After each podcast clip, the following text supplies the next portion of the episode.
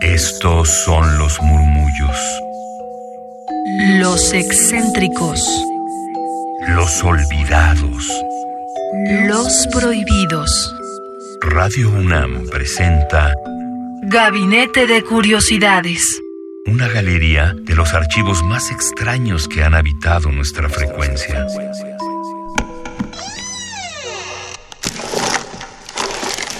Experimentación sonora.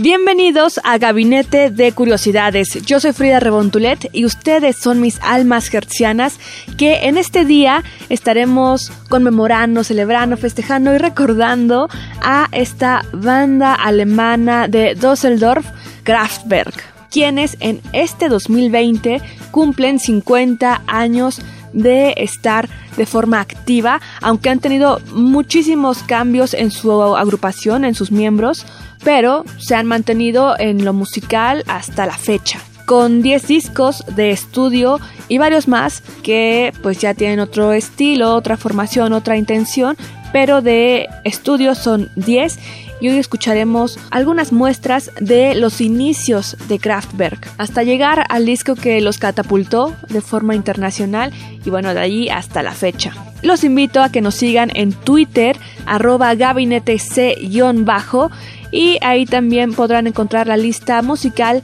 de Spotify de este programa de Gabinete de Curiosidades para que puedan escuchar lo que ha sonado en este, bueno, ya no tan iniciado, pero sí recién 2020. También están las listas musicales de los gabinetes pasados, o sea, de 2018 y 2019, por si quieren ahí escuchar un poco de lo que ha sonado aquí en Gabinete de Curiosidades.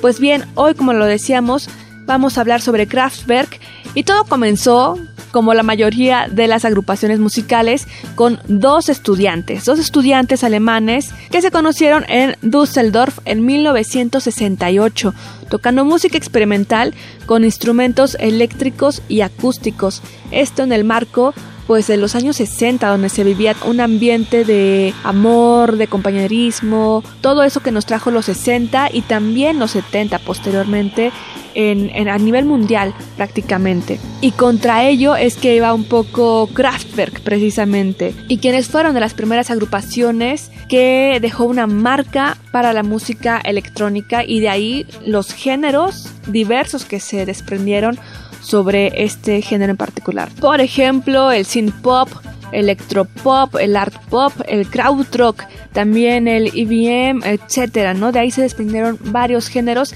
que fueron tomando después ya sus particularidades. Y como les decía, estamos escuchando una de las primeras piezas musicales que realizó Kraftwerk en 1970 con este disco homónimo precisamente, donde se nota mucha experimentación, sus primeros pasos muy definidos eso sí, pero que sí han ido evolucionando hasta la fecha.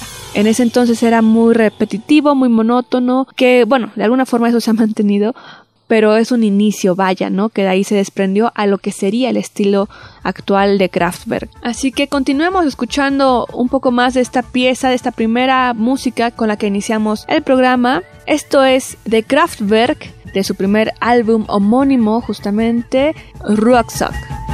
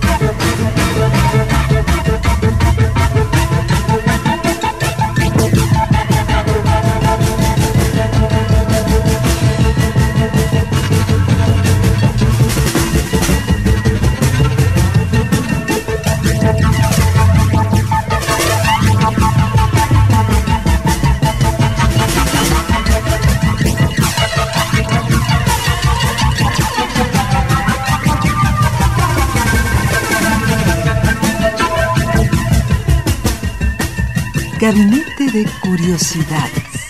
Somos coleccionistas de sonidos. Escuchamos Rock Sock de Kraftwerk, los inicios de esta banda alemana y que en el 2020 cumplen 50 años de seguir dándole a lo electrónico y a esta imagen que se han hecho de ser unos autómatas prácticamente. Y escuchando ya una muestra de lo que fue su primer álbum experimental Kraftwerk 1 de 1970, se desprendió Ralph on Florian de 1973. En unos momentos escucharemos una muestra de lo que fue este álbum y queremos mencionar que esta banda siempre ha sido un tanto hermética en cuanto a lo que difunden sobre la dinámica del grupo, cómo trabajan, cómo lo hacen, el proceso creativo, en fin, son herméticos, son un tanto oscuros.